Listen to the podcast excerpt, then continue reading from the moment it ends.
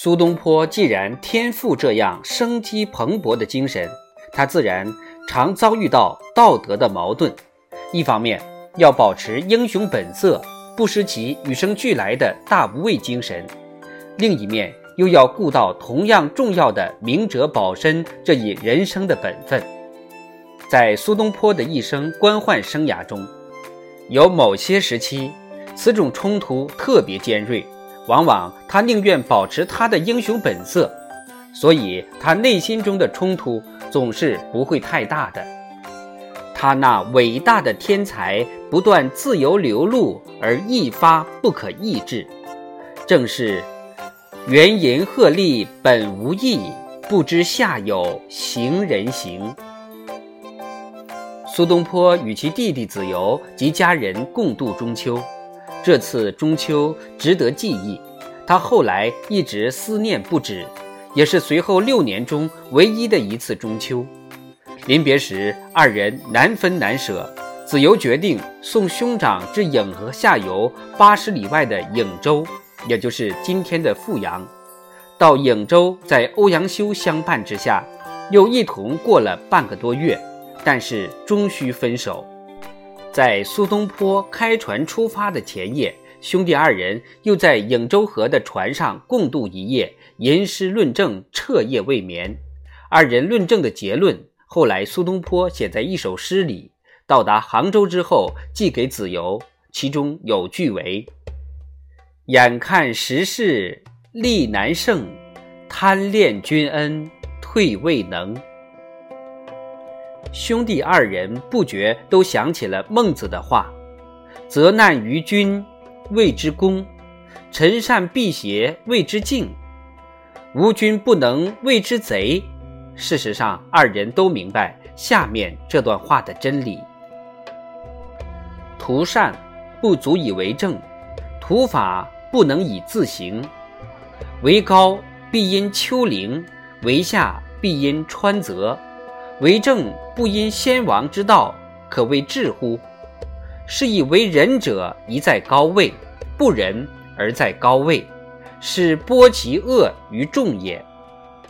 上无道魁也，下无法守也。朝不信道，公不信度，君子犯义，小人犯刑。国之所存者，信也。故曰。城郭不完，兵甲不多，非国之灾也；田野不辟，货财不聚，非国之害也。上无礼，下无学，贼民兴，丧无日矣。那天夜里，苏东坡写了两首诗，足以显示他的心境：征帆挂西风，别泪滴清影。流连知无益，惜此须臾景。我生三度别，此别犹酸冷。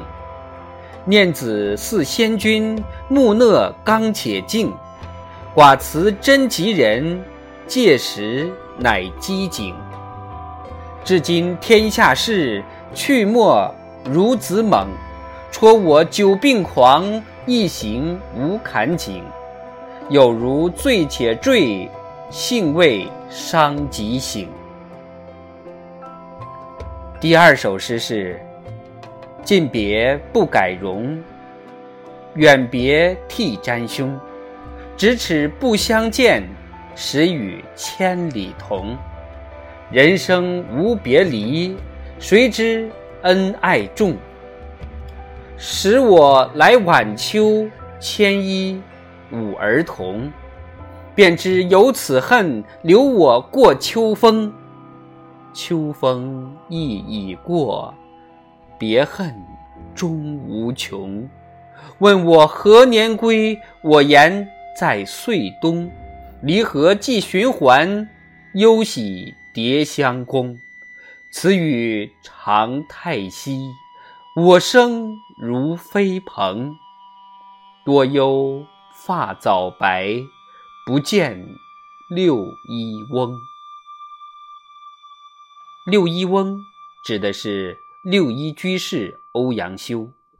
飞蓬一词正足以象征苏东坡的一生，因为从现在起，他就成为政治风暴中的海燕，直到他去世，不会再在一个地方安安静静度过三年以上的时光。次日凌晨，兄弟二人分手。苏东坡对子由的深情却是非比寻常。后来。在写给他好友李长的一首诗中说：“撮遇寡兄弟，四海一子由。